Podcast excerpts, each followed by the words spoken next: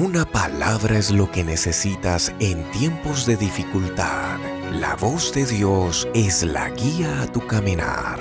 Desde el Cantón Naranjito, República del Ecuador, provincia del Guayas, Esperanza de Vida, con el reverendo Marcos Rodríguez. Bienvenidos. Abramos nuestras Biblias, amados. Libro de Apocalipsis en el capítulo 2. Vamos a leer el verso 4. Leemos la palabra del Señor en la comunión del Padre, del Hijo y en la guianza del Espíritu Santo. Pero tengo contra ti que has dejado tu primer amor. Vamos a continuar con lo que estábamos hablando anoche. Estábamos, hermano, enseñando bajo el tema cuando el amor se enfría. Y tomamos como base bíblica eh, el mensaje que el Señor le entrega a la iglesia de Éfeso. Y esa reprensión que el Señor le hace a esta iglesia, que por cierto, en su tiempo la iglesia de Éfeso era una iglesia muy espiritual, una iglesia, mis amados hermanos, que reunía todos los requisitos de una iglesia que había alcanzado una madurez tremenda en el Señor. De hecho, si usted ve lo que el Señor le dice a esta iglesia en el capítulo 2 del libro de Apocalipsis, usted ve que el Señor resalta los atributos, resalta las cualidades de esta iglesia, pero a los ojos del Señor, ¿verdad? A los ojos del Señor no se le escapa nada. Dios está mirando esos pequeños detalles o esas zorras pequeñas que dice la palabra que son las que destruyen la viña, alabado el nombre del Señor. Anoche, para ir metiéndonos un poquito, hermanos, en el ambiente, hablábamos que la característica de un, de un verdadero seguidor de Cristo es su amor al Señor. La verdadera característica de un cristiano es su amor hacia el Señor Jesucristo. Todo verdadero hijo de Dios tiene que amar al Señor Jesucristo. Alabado el nombre del Señor. El amor hacia el Señor Jesucristo, hermano, debe de ser la máxima prioridad en la vida de cada uno de nosotros.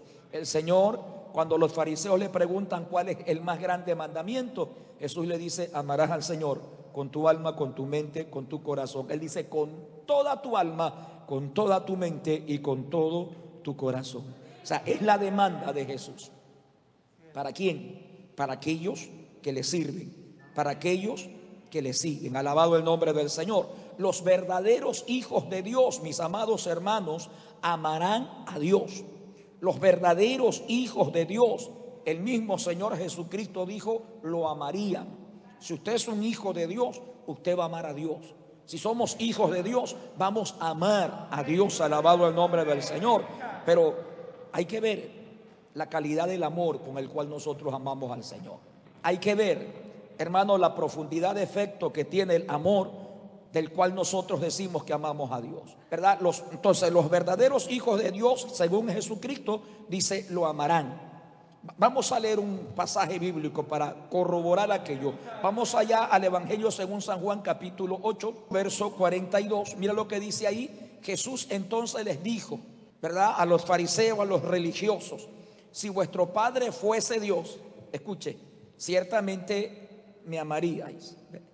A aquellos que profesaban seguir a Jehová, seguir a Dios, Jesús le dice, si Él fuese, ¿verdad? Si vuestro Padre fuese Dios, entonces me amarían. ¿Por qué? Porque yo, yo de Dios he salido y he venido al mundo, dice el Señor.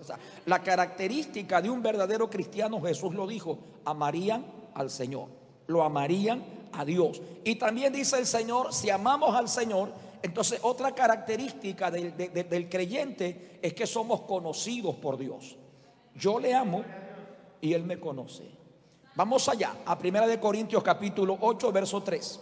Mira lo que dice, pero si alguno ama a Dios, entonces es conocido por Él. Yo recuerdo mi primera, mi primera experiencia como cristiano, ¿verdad? De esas experiencias que uno tiene y que uno viene, viene del mundo cargado de muchas situaciones negativas, de muchos complejos, de muchas cosas que, que nos atan, que, que nos limitan, que de pronto nos quitan todo lo que podríamos haber tenido en el mundo, alabado el nombre del Señor. Yo recuerdo una experiencia cuando estaba en ese momento en el templo, nuevecito, y yo me sentía ahí, hermano, y de pronto algo pasó y me sentía como ignorado, menospreciado, me sentía incómodo.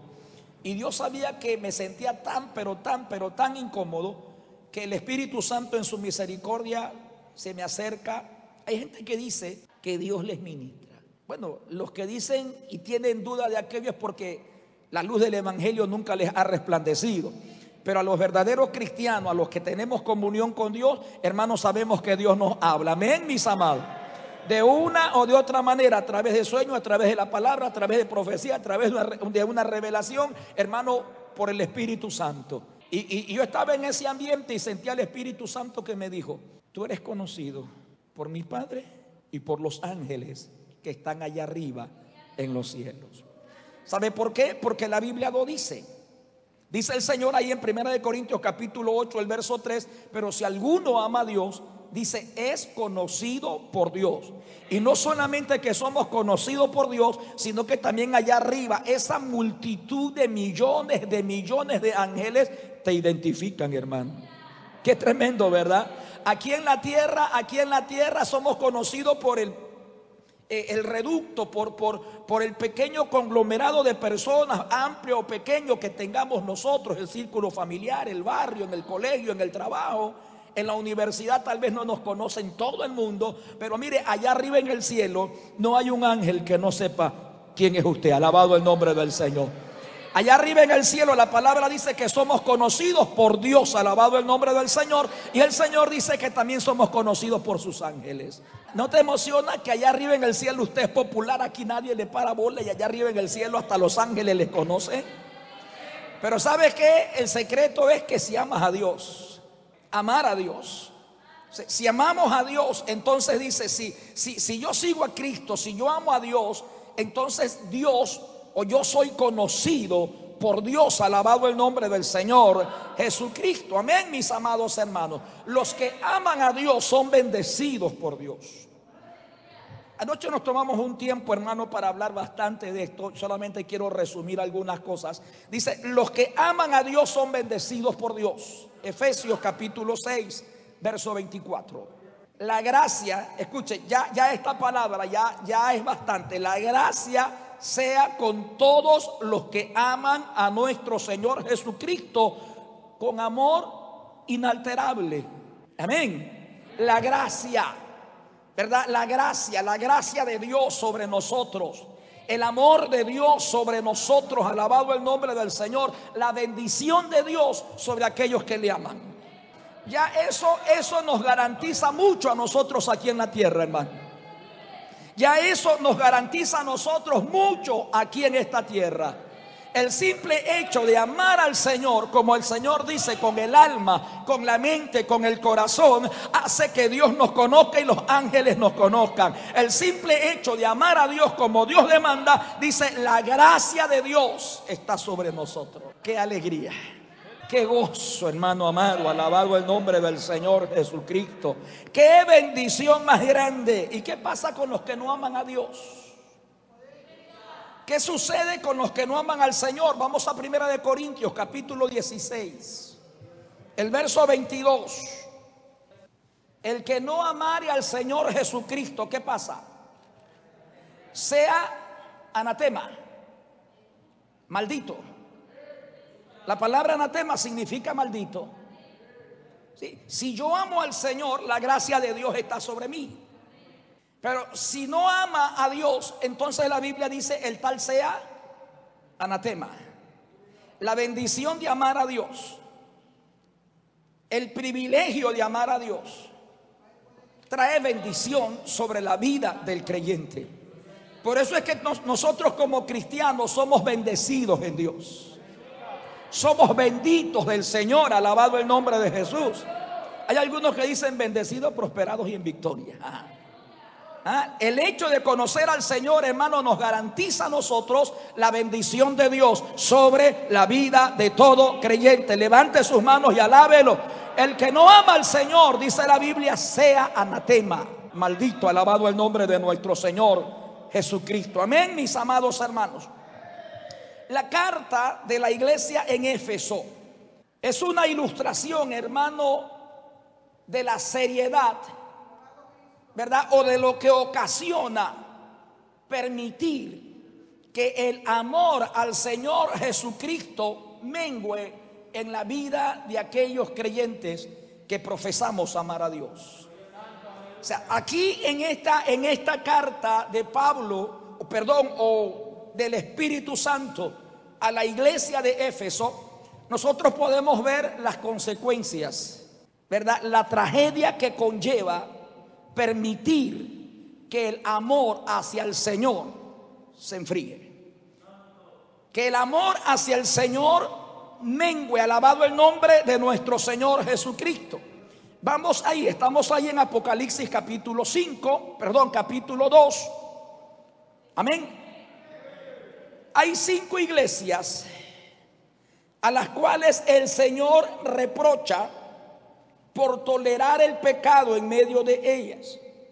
Los problemas, hermanos, de estas iglesias van en aumento desde menguar en el amor hacia el Señor hasta la apostasía.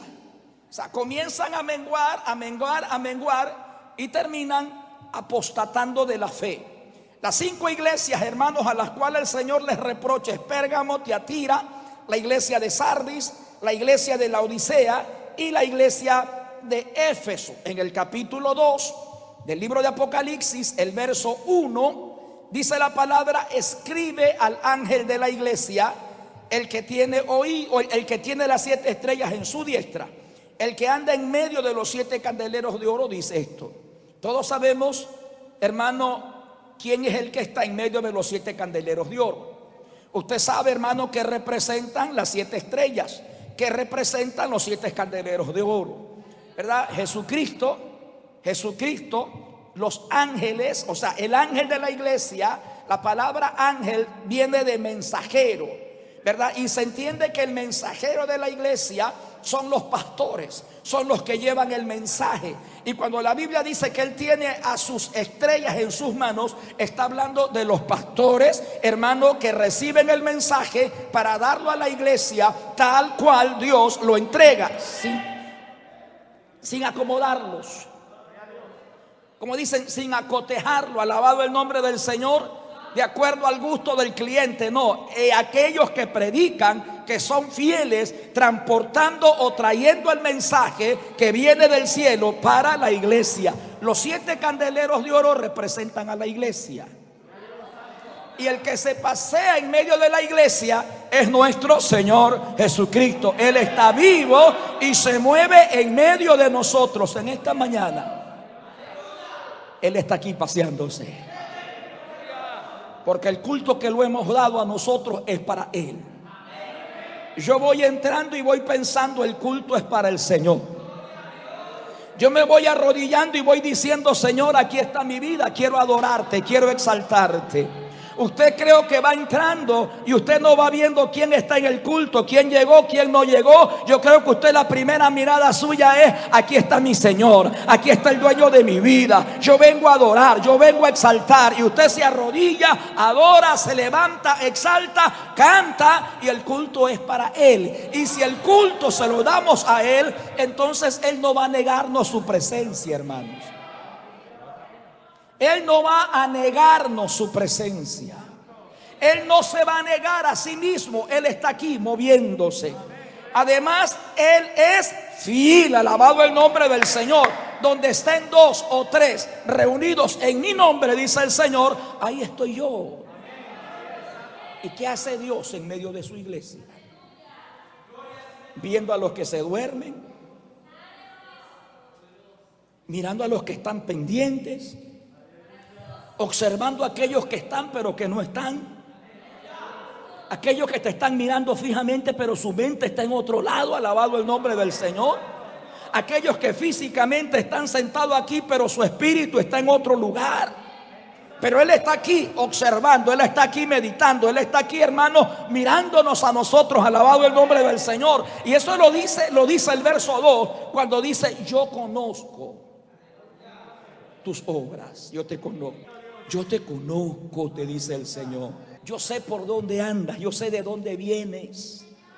Le dice, yo sé dónde tú moras. Yo sé que tal vez en el lugar donde te desenvuelve el cristianismo, ser un cristiano, ser un seguidor mío, no es cosa fácil, pero yo sé que ahí puede ser un buen creyente, ahí puede ser un buen hijo de Dios, alabado el nombre del Señor. Yo conozco tus obras. Eso habla, eso habla, hermano, de firmeza. Eso habla de un conocimiento perfecto. Dios no necesita que yo como pastor venga delante de él y le diga, Señor, mira a la hermana tal. Ella es así, ella es así, ella es así, ella es así. Él no es como nosotros. Para yo hacerme una idea de un hermano X sin conocerlo, tengo que preguntar, ¿cómo es él? ¿En qué lugar se apareció por aquí? Alabado el nombre del Señor. ¿De dónde viene? Alabado el nombre de Jesucristo. Yo no, yo, pregunto para tener algo, algo de, de, conocimiento de la persona, pero el Señor no necesita preguntarme a mí, el Señor no necesita preguntarnos a nosotros, porque el Señor dice conoce cuando Jesucristo estaba aquí en la tierra, dice Él no se fiaba de ninguno, porque Él conocía el pensamiento de todos ellos. Ahora que Él está allá, hermano, no va a sondear en tu corazón, no va a profundizar ahí donde las palabras no llegan y llega el Espíritu de Dios para escudriñar qué hay en nosotros. Nadie puede engañar a Dios. Nadie puede engañar a Dios. Hubo uno, no sé si, no sé si de pronto en este tiempo, yo sé que los hay, gente como Jonás. Que cuando, cuando uno está fuera de la presencia de Dios, uno piensa que se puede esconder de Dios. A Jonás le dijeron, vaya para tal lugar, vaya a Nínive. Y Jonás cogió y se fue para Tarsis. Y Jonás pensó que estando escondidito ahí en el camarote, ahí durmiendo, ya Dios se había olvidado de él. Dice, se olvidará la mujer de la que dio a luz. Pero yo no me voy a olvidar de ti, alabado el nombre del Señor. Aunque por un breve momento te abandoné, te volveré a recoger con misericordia, dice el Señor. Amén, amados hermanos. Mientras, mientras unos piensan que Dios no los ve, mientras unos piensan que Dios solamente está en el reducto de las cuatro paredes, Mientras unos están viviendo un evangelio completamente, hermano, alejado de la presencia de Dios. Y cuando venimos a la casa del Señor pensamos que Dios ve y no, no, no ha pasado nada. Hay otros como David. Mientras unos están como Jonás, hay otros que están como David, pensando, meditando, ¿a dónde me escondo? ¿A dónde voy? ¿A, a dónde me escondo para hacer las cosas malas. Si voy allá arriba, allá está tu casa. Si voy a lo más profundo de la mar, ahí también estás tú. ¿A dónde voy a huir de tu presencia? Y él dice, oye, pero si cuando era un embrión, cuando era un feto, ahí mis ojos, mis ojos te vieron, alabado el nombre del Señor Jesucristo. Ahí yo pude mirarte porque ahí también Dios nos ve, mis amados hermanos. Como hijos de Dios, somos observados por Dios en todo tiempo. En todo momento. Dios nos está mirando en silencio. No lo sientes, no lo ves, no lo escuchas, pero ahí está Dios. En esta mañana Dios está aquí. El Espíritu Santo del Señor se encuentra con nosotros en esta mañana, en este culto. Por eso el Señor le dice, yo conozco, yo sé lo que tú eres, yo conozco tus obras. No hay necesidad de que nadie me dé testimonio de ti, nadie. Porque el conocimiento que Dios tiene de nosotros, hermanos, es un conocimiento perfecto. Dios sabía lo bueno y lo malo de la iglesia de Éfeso.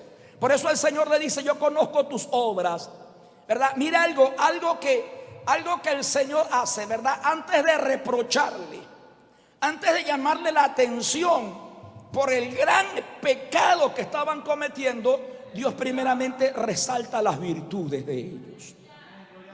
Eso habla de su justicia. Eso habla de que Dios es un Dios justo. Dios no es como nosotros. vemos un error y tiramos al piso las 99 virtudes de esa persona. Un error, hermano, lo condenamos y nos olvidamos que 99 cosas fueron hechas buenas, alabado el nombre del Señor. Por un error matamos a la gente. Una falla. Y ya esa falla, hermano, te marca como Caín.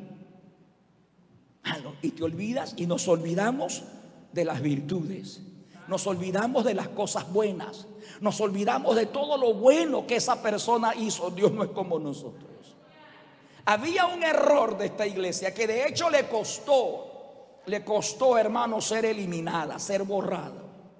Pero sin embargo el Señor mira, mira, mira las virtudes y la encomia, la alaba, la exalta le dice el Señor, yo te he visto, yo te conozco, o sea, yo, yo sé lo que estás haciendo. No, no es necesario que el pastor venga y te diga, hermano, no, no. Aquí, hermano, el que conoce, el que recompensa, el que bendice, el que levanta, se llama Jesucristo. Y cuando usted haga algo, hágalo para el Señor, no lo haga para los hombres. No es que yo estoy haciendo y ni siquiera me dan las gracias. No, no, el que le da la gracia se llama Jesucristo. Esa gracia natural, esa gracia de Dios sobre su vida para que lo que usted hace lo haga con la gracia de Dios sobre usted. No es que no me valoran, no importa que no te valore el hombre. ¿Qué prefieres? ¿El valor de los hombres? ¿Que los hombres te exalten o te exalte Dios? Alabado el nombre del Señor. Yo prefiero que Dios me exalte, aunque aquí me ignoren. Aunque aquí nadie valore lo que yo hago aunque aquí nadie me dé una palmadita en la espalda. Eso, eso, eso me debe de hacer entender a mí que yo no estoy trabajando para agradar a los hombres, sino para agradar a aquel que me llamó, aquel que me tomó como soldado, aquel que me enroló en las filas de este gran ejército que se llama la iglesia de Jesucristo. Levanta tus manitos y alábalo en esta mañana. Poder en la sangre de nuestro Señor Jesucristo, mis amados hermanos el Señor dice, yo conozco tus obras, yo las conozco, yo sé lo que tú estás haciendo. Ahora, el Señor comienza a enumerarlas. Él le dice, tu arduo trabajo en ese mismo verso 2. Él dice, él mira que el trabajo que ellos hacían no era un trabajo, mis amados hermanos, negligente. No era un trabajo, hermano, que lo hacían por agradar al ojo. No era un trabajo que lo hacían por compromiso. Porque muchos hacen las cosas por compromiso. Muchos hacemos las cosas cuando nos están viendo. Y cuando nos están viendo queremos hacerlo, pero cuando ya no nos miran, entonces lo hacemos así porque sí. Pero esta iglesia era sincera en lo que hacía. Esta iglesia era honesta en el trabajo que hacían para Dios. En todo lo que nosotros hagamos para el Señor debemos de ser honestos y sinceros, hermano.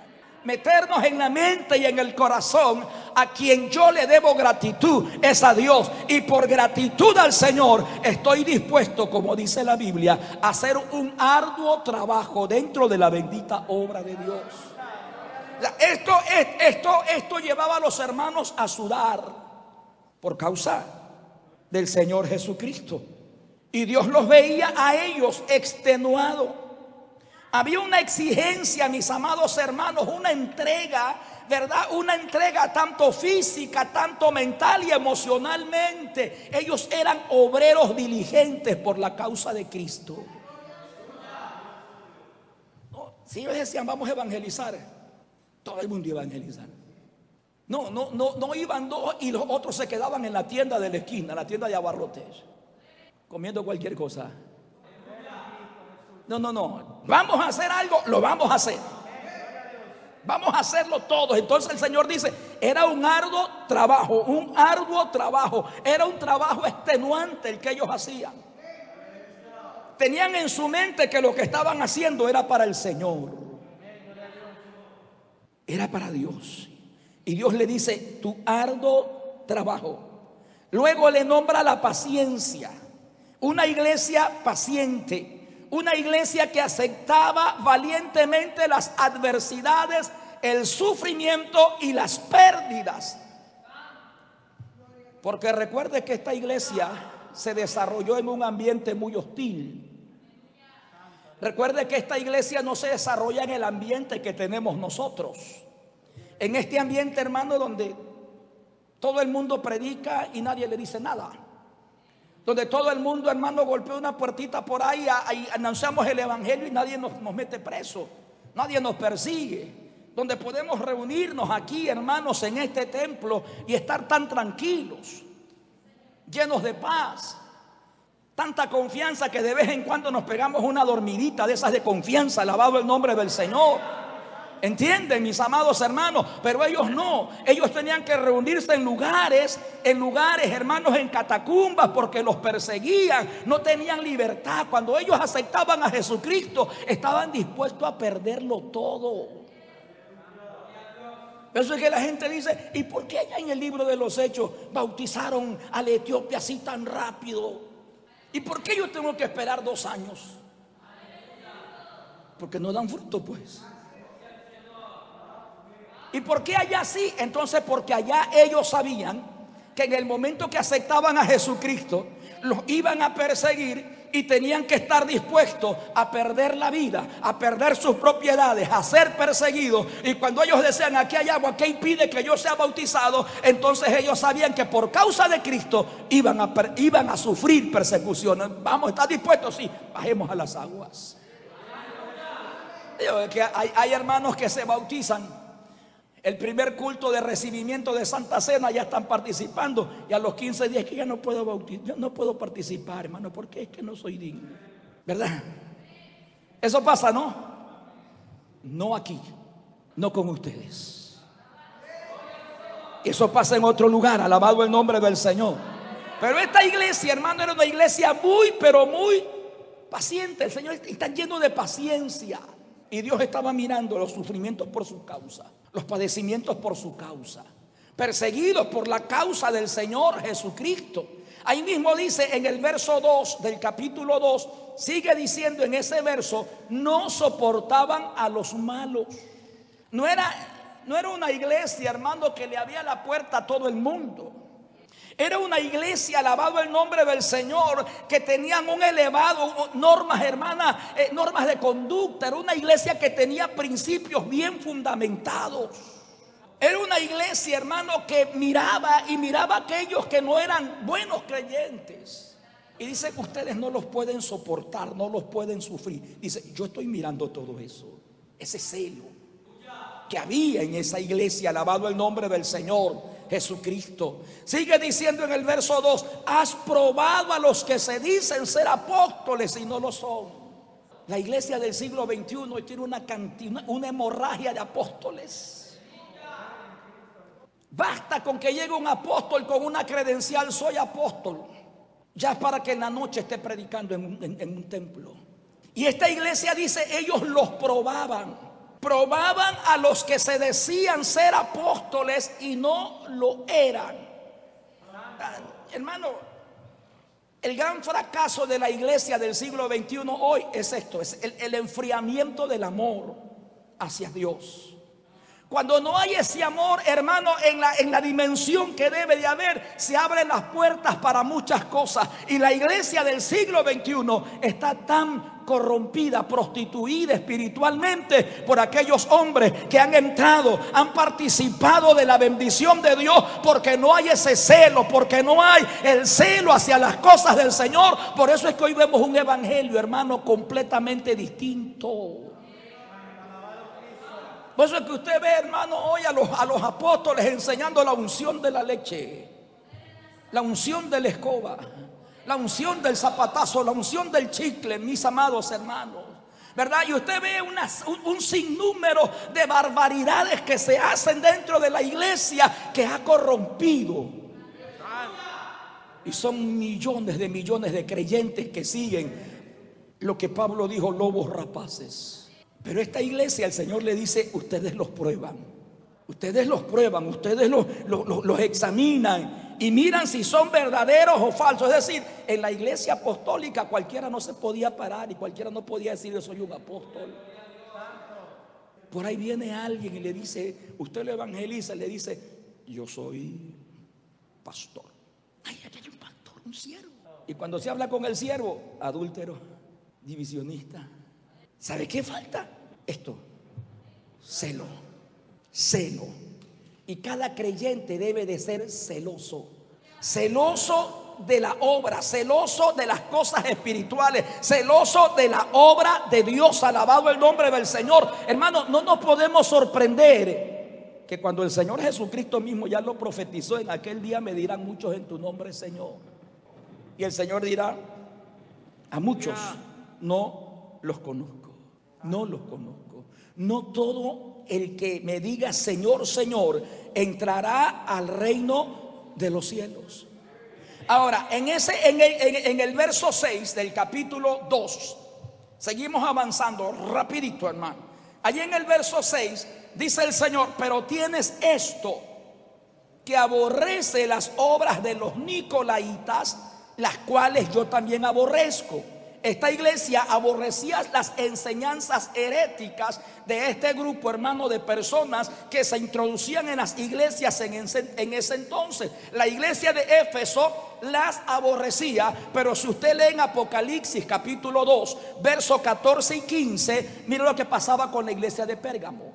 Pero tengo unas pocas cosas contra ti, que tienes ahí a los que retienen la doctrina de Balaán que enseñan a Balac a poner tropiezo ante los hijos de Israel, a comer de cosas sacrificadas a los ídolos y a cometer fornicación. El siguiente versículo dice de la siguiente manera. Y también tienes a los que retienen la doctrina de los nicolaitas, la que, las que yo aborrezco. Éfeso las aborrecía. Pero la otra iglesia, hermano, la otra iglesia de Pérgamo, los acogía. Éfeso los votaba y Pérgamo los recibía. Poder en la sangre de nuestro Señor Jesucristo. Amén, mis amados hermanos. Ahora, ahora, mire, mire en el verso 4, después que el Señor elogia a la iglesia, después que el Señor le da palabras de elogio y reconoce el trabajo de la iglesia, en el verso 4 el Señor tiene un reproche para la iglesia. Pero, un pero, que significa mucho, pero. Todo lo que tienes es bueno. Todo lo que has hecho es digno de ser elogiado, digno de alabanza, alabado el nombre del Señor Jesucristo. Pero la mirada penetrante, esa mirada escrutadora, omnisciente del Señor Jesucristo, había visto una falla tal vez pequeñita, no visible a los ojos de nadie, sino a los ojos del dueño de la iglesia. Esas cositas, hermanos, que nadie mira. Esas cositas que están ocultas. ¿Verdad? Y que tal vez ni nosotros mismos nos damos cuenta que tal vez nosotros mismos ni siquiera sabemos que están dentro de nosotros, pero hay alguien que te está mirando y que está penetrando ahí. Él está viendo el éxito, hermano, él está viendo el trabajo que estás haciendo, pero al Señor no le mueve el piso, la cantidad, el trabajo, las almas que ganes, lo bonito que predique, la iglesia que tenga, lo que hiciste por la obra. El Señor mira el corazón, lo que haces, cómo lo haces. ¿Cómo lo haces? Mire que aún hasta en las ofrendas, si traes tu ofrenda al altar y ahí te acuerdas que hay algo en tu corazón, anda primero y ponte en paz con quien tengas que ponerte en paz y luego trae las ofrendas para que tu ofrenda sea acepta en la presencia de Dios. Y Dios le dijo, pero tengo algo contra ti. Hay algo contra ti. Hermano, si hablamos de la iglesia en Éfeso, ¿cómo era esta iglesia en Éfeso? ¿Cómo era al principio esta iglesia? Vamos a Efesios capítulo 1, el verso 15. Pablo dice, hablando de la oración, Pablo dice, por esta causa, también yo, habiendo oído primeramente de vuestra fe en el Señor Jesús y de vuestro amor para con todos los santos, mire la calidad de iglesia. Pablo había escuchado el testimonio de estos hermanos. Y para que Pablo, hermano, Pablo se conmueva o para, para que Pablo diga yo por esto doblo mis rodillas, es que esto no era cuento. Es que Éfeso era una iglesia tremenda. Éfeso en, en, sus primeros años, en sus inicios, Éfeso era la iglesia evangelizadora, la iglesia hermano que levantaba, que enviaba, bendito el nombre del Señor. Pero eh, Pablo dice, yo por esto doblo mis rodillas, por esto yo he oído de vuestra fe, he escuchado de vuestro amor. Pero ¿qué pasan 40 años después? ¿Qué sucede con la iglesia? 40 años después, hermano, cuando el amor de la primera generación de creyentes se comenzó a enfriar. ¿Qué pasa, hermano? Se levanta una nueva generación esa generación mantenía la doctrina que se le había enseñado. Esa generación, alabado el nombre del Señor Jesucristo, hermanos, había mantenido o mantenía todo lo que ellos habían aprendido de memoria. Evangelismo, estar en los cultos, cantar, adorar, alabar, trabajar, hermanos, darlo todo ¿Verdad? Que es lo que el Señor le reconoce y le elogia, alabado el nombre del Señor Jesucristo. Pero algo había pasado con los que se estaban levantando. Algo había sucedido con los que se estaban, con los que estaban siguiendo las pisadas de esos grandes hombres que tal vez ya habían partido. 40 años después, el Señor le dice: Hay algo en ustedes que no me convence. Hay algo en ustedes que de pronto les falta, alabado el nombre del Señor, amor hacia Dios. Pero ¿cómo es posible? ¿Cómo es posible, hermano, que alguien que trabaje en la obra hasta sudar, extenuarse mental, físicamente, no ame a Dios? Esto es, esto es absurdo, hermano. ¿O no? Es absurdo que alguien, hermano, que, que ofrende, que alguien que está ahí, el Señor le diga, pero te falta algo. Te falta algo, alabado el nombre del Señor. O sea, mira, tu trabajo es un trabajo exitoso. Tu trabajo es un trabajo grande que ha alcanzado, que ha cruzado las fronteras y lo has hecho con ahínco, con esmero, pero hay algo que yo veo que le hace falta y se llama calidad de efecto. Hay algo que yo veo que no le da tanta o, o significado delante de mi presencia lo que tú haces. Has perdido tu primer amor, has perdido esa esencia, has perdido eso que, le, que hace que el trabajo, por muy minúsculo que sea, sea agradable en la presencia de Dios. Yo pregunto, ¿cuántos, ¿cuántos mantenemos el mismo entusiasmo que hace un año, dos años, tres años en el Evangelio? ¿Cuántos? ¿Cuántos? ¿Cuántos? Mantenemos, mantenemos esa misma, hermano, esa misma devoción, ese mismo sentimiento, esa misma entrega, eso que nos hacía hacer algo para Dios con gozo, con alegría. ¿Cuántos hacen las cosas porque se les dice? ¿Cuántos de nosotros venimos al culto porque sentimos en el corazón el ardiente deseo de estar en la casa del Señor? ¿Cuántos de nosotros cuando no podemos venir al culto estamos en nuestros hogares y ahí estamos, Dios mío, son las 7 de la noche y están mis hermanos cantando? ¿Cuántos de nosotros, hermanos, sentimos que cuando no venimos al culto perdemos algo en el, en el templo? Estamos preocupados, Dios mío, ¿qué habrás hecho tú en esta noche? ¿Verdad que eso era al principio cuando nosotros recién comenzamos? Cuando recién comenzamos en el Evangelio estábamos pendientes. Pero ¿qué pasa? Que hoy nos perdemos cuatro, cinco, seis, siete cultos. Como algunos que se pierden años y cuando vienen, gloria a Dios, que fuego llegue. Están tres días en escándalo y luego se vuelven otra vez. Pero tengo contra ti, le dice el Señor a esta iglesia, todo lo que has hecho es bueno. No, yo, yo te elogio, yo, yo, yo admiro lo que tú haces. Pero para que eso tenga un efecto en mi presencia, le hace falta algo que le da calidad. Que hace que ese trabajo sea agradable. Ojo, hermano, Dios no, Dios no me va a recompensar, repito, por lo grande de mi trabajo. Yo puedo llegar a la una, dos de la mañana, tres de la mañana, hermano, cansado, agotado, estar descuidando mi familia, mi hogar y tantas joyas, hermano, cómo ama Dios. Y todo el mundo me puede elogiar, pero hay alguien que me está viendo allá, allá, allá, allá, donde solamente Él mira a través, hermano, de su poderosa visión, a través de su poderosa omnisciencia, omnipresencia, omnisciencia, hermano, Dios puede mirarme. Y Dios dice, de nada te sirve el primer amor, el amor a Dios, el amor a Cristo, el amor a los unos por los otros. Hermano, era el amor que la iglesia en Éfeso había perdido. Todo es costumbre, todo es costumbre. Es una costumbre arrodillarnos y quedarnos dormidos en el culto. Es costumbre, hermanos. Hermano, levanta tu mano. Hermano, alaba. O sea, todo es un hábito.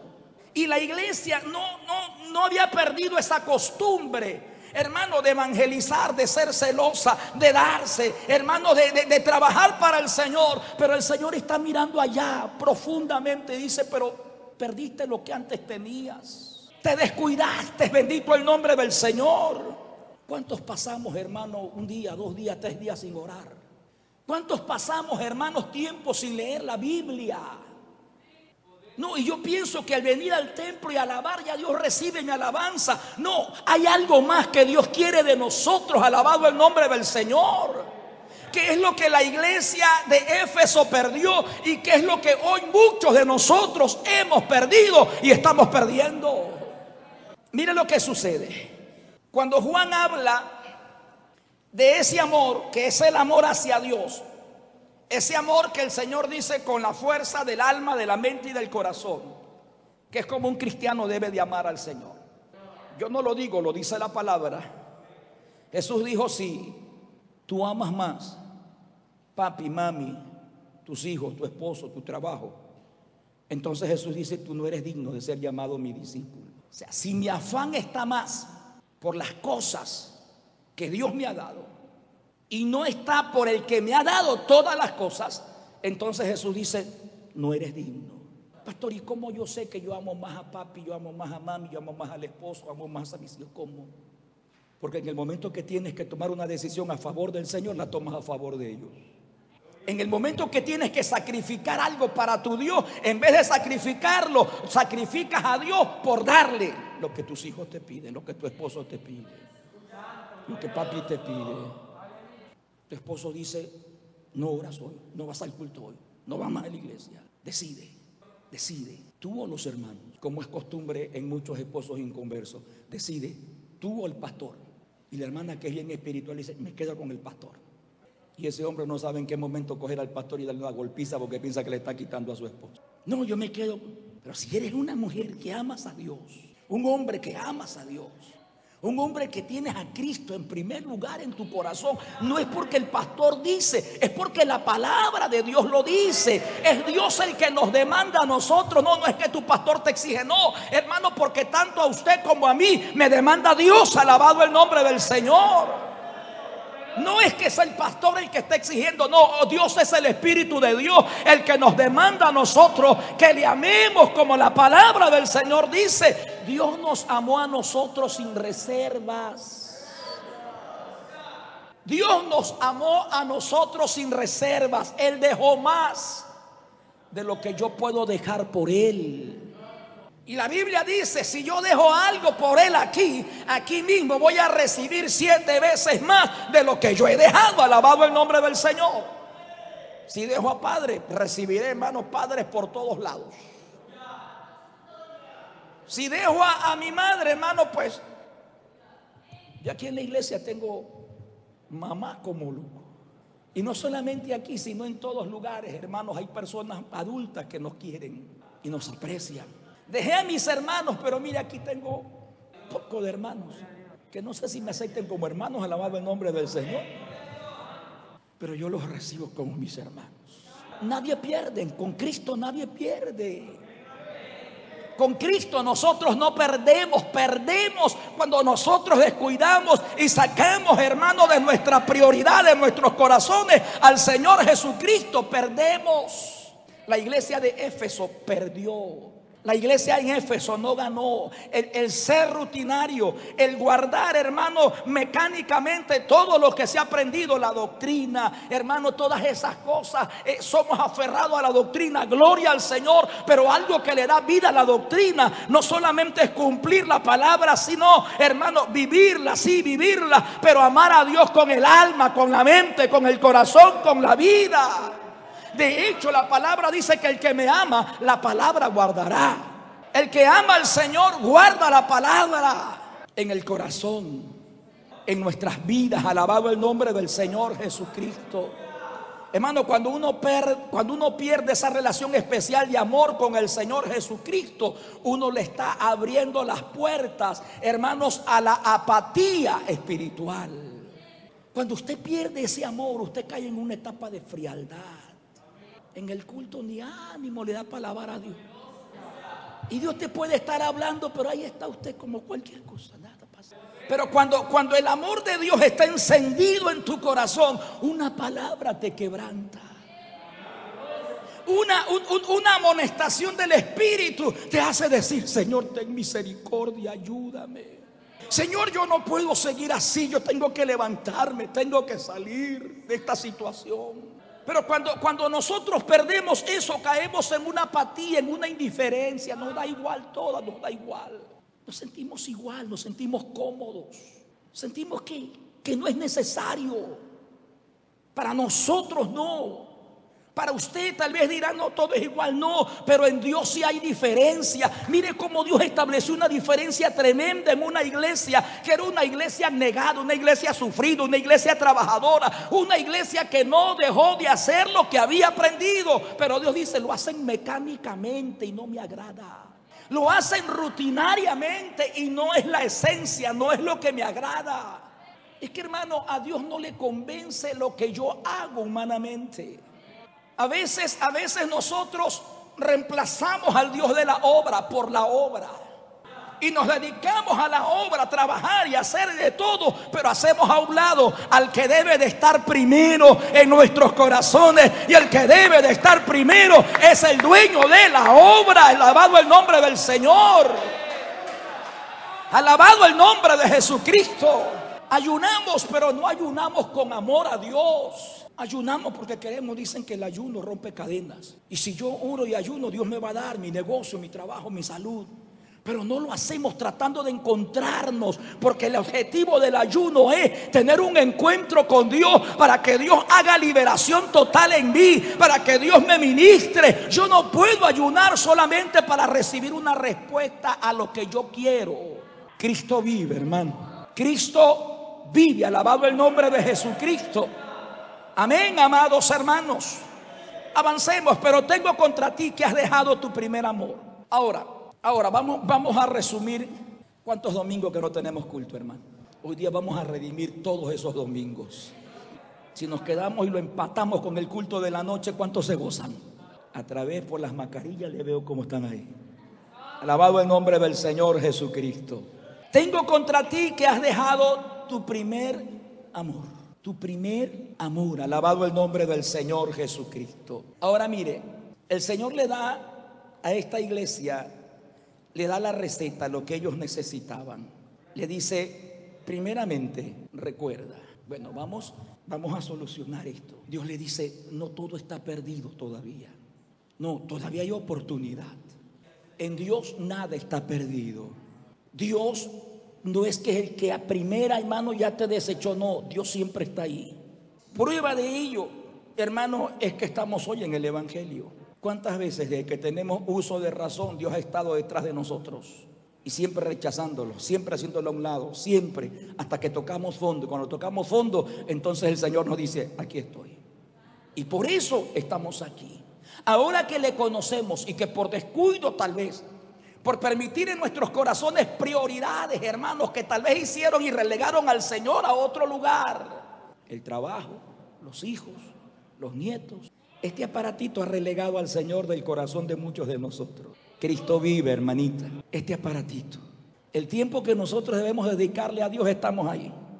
Ay, pastor, estoy contestando. Hermano, ¿cuántos oran? ¿Cuántos creen que Dios? Si, si tú lees esto y crees que Dios te va a decir, di amén. Y hay más de cien mil escribiendo, amén, amén, amén, amén, amén. Hermano, ore por fulano de tal, tal hermano. Amén. El Señor tiene poderes, sánalo. Y esa fue toda la oración. Esto que está aquí ha reemplazado a Dios en nuestros corazones. Las novelas. Está interesante la novela. Ahora que están vendiendo novelas, hermanos, esas. Y que esas novelas reemplazaron a Dios en nuestras vidas. El trabajo, las deudas las deudas. Esas cositas, hermanos, están haciendo a Dios a un lado. Él sigue en el corazón, sí, pero ya no sigue como el primero, sigue como el segundo. Tal vez está relegado a un segundo plano, porque para mí prioridad número uno es cubrir con todo esto. Y eso es lo que Dios no quiere. Jesús dice que Él, Él debe de ser lo primero. Por eso Él dice, alma, mente, corazón. Alabado el nombre del Señor Jesucristo. Con todo el alma, con toda la mente, con todo el corazón. Por eso es que el Señor dice, ahora recuerda, recuerda ¿Dónde comenzaste a desviarte? Recuerda qué fue lo que te distrajo. Recuerda dónde comenzaste a hacerme a un lado. Y vuelve, le dice el Señor, vuelve. Regresa al lugar de la comunión. Regresa al sitio. Despierta, alabado el nombre del Señor Jesucristo. Hermano, es importante que nosotros como iglesia recapacitemos y despertemos. Hermano, si usted piensa que usted se va a librar, que yo me voy a librar, no nos dejemos engañar. Si Éfeso fue borrado del mapa, nosotros también podremos seguir igualito que ellos si no despertamos. Si no nos sacudimos, hermanos. Si hoy nosotros no tomamos la determinación de mirar nuestras vidas Hermano, yo conozco a muchos hermanos en esta congregación desde que llegamos aquí. Y hoy muchos no son ni la sombra de cuando recién llegaron. No, no son ni la sombra. Ayer nos encontramos con una hermana que escuchaba y decía que quería venir a este templo. Y que ella decía así, si no está aquí, yo me voy al Perú. Aunque caminando, pero llevo un culto. ¿Cuántos, ¿Cuántos no decían lo mismo? Dispuestos a llegar al Perú y están a dos cuadritas del templo y no llegan. No es que el sacrificio es allá, no, hermano amado. ¿Cómo llegaron aquí? ¿Cómo llegamos aquí con esa hambre y sed de Dios? ¿Qué pasó? Dios cambió, no, Dios es el mismo. Quienes cambian somos nosotros, quienes ocupan o quienes nos entretenemos en otra cosa somos nosotros, mis amados hermanos. Y no ignores las maquinaciones diabólicas. Satanás, que el Señor lo reprenda, es experto en entretenernos. A Él no le importa que vengamos al culto. A él no le interesa que usted venga al culto. Ahora, si usted y yo venimos con esa, así hermano, así, así, a él no le importa, más vale lo trae. Anda, porque yo te he echado algo ahí, que el que se sienta al lado tuyo también va a estar así. El que está al lado tuyo también lo contagias. Él se va a sentir incómodo cuando lo vea usted orando en su casa y viniendo al templo a encender un fuego, alabado el nombre del Señor. Ahí Él va a hacer todo lo posible para que usted no venga. Pero si no le va a decir su esposo, tienes tiempo que no vas al templo, ¿por qué no vas? Ya no te veo que estás yendo al, templo, ¿por qué no has ido? Pero cuando usted está ahí en ese ambiente, entonces su esposo le dice, no vas. Su hijo le dice, no quiero que vaya. La, esposa le dice, hoy no vas al culto. Pero cuando, cuando hay, ¿y por qué no has ido? Hay, hay algo, pues, Cuando Satanás está apurado por enviar a un cristiano al templo. Que el Señor reprenda al diablo en esta, en esta mañana, hermanos. Poder en la sangre de Jesucristo. El, problema, hermano, es venir con un corazón dispuesto a decirle al Señor, aquí estoy yo en tu presencia. Yo reconozco mi condición y yo entiendo que necesito recordar a dónde me distraje. ¿En qué, ¿En qué momento de mi vida espiritual, hermano, me olvidé? ¿En qué momento de mi vida espiritual comencé a decaer, alabado el nombre del Señor? Comenzó mi decadencia espiritual. Luego el Señor le dice, arrepiéntete. Mire que no solamente dejar de amar a Dios es un descuido cualquiera. Dejar de amar a Dios amerita una confesión y un arrepentimiento real y verdadero. Amerita confesar y pedirle perdón a Dios. Arrepiéntete, dice el Señor. ¿Por qué? Porque estás sacando a Dios, hermano, del primer lugar en tu vida, en mi vida. Dios no puede ocupar un segundo lugar en nuestros corazones. Dios no puede estar relegado en un segundo plano. Dios siempre tiene que ser lo primero para que todo lo que yo haga tenga esa calidad de efecto, tenga eso, hermano, que hace que mi trabajo, aunque no sea tan rembumbante a los ojos de los hombres, sea poderoso en la presencia de Dios. aunque la gente no, no, evalúe mi trabajo, aunque la gente no valore lo que yo hago, pero allá arriba en el cielo tengo la aprobación de aquel que te llamó, de aquel que te escogió, de aquel que te dijo, mío eres tú, cuando hacemos las cosas con amor hacia nuestro Dios, con ese amor. No nos metamos en el molde del costumbrismo de la práctica. No nos metamos y no vengamos a un culto por costumbre. Vengamos a un culto para experimentar el poder de Dios y la necesidad de que Dios renueve en nosotros, que despierte en nosotros ese amor que sentimos hacia Él, alabado el nombre del Señor, para que Dios vuelva nuevamente a ocupar el primer lugar en nuestros corazones. Dejar de amar a Dios es pecado. Mire lo grave. Dejar de amar a Dios es pecado. Cuando el arrepentimiento, hermanos queridos, es auténtico, entonces comenzamos de nuevo.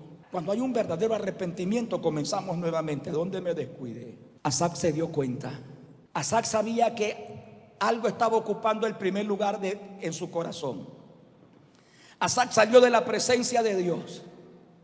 Y Asad comenzó a mirar y comenzó a mirar y comenzó a envidiar y comenzó a codiciar y comenzó a pensar hasta que él dijo, yo voy a hacer lo que ellos hacen. Y no voy al templo, voy al culto y tengo deudas. Voy al culto y estoy enfermo. Voy al culto y tengo problemas en mi casa. Voy al culto y no tengo trabajo.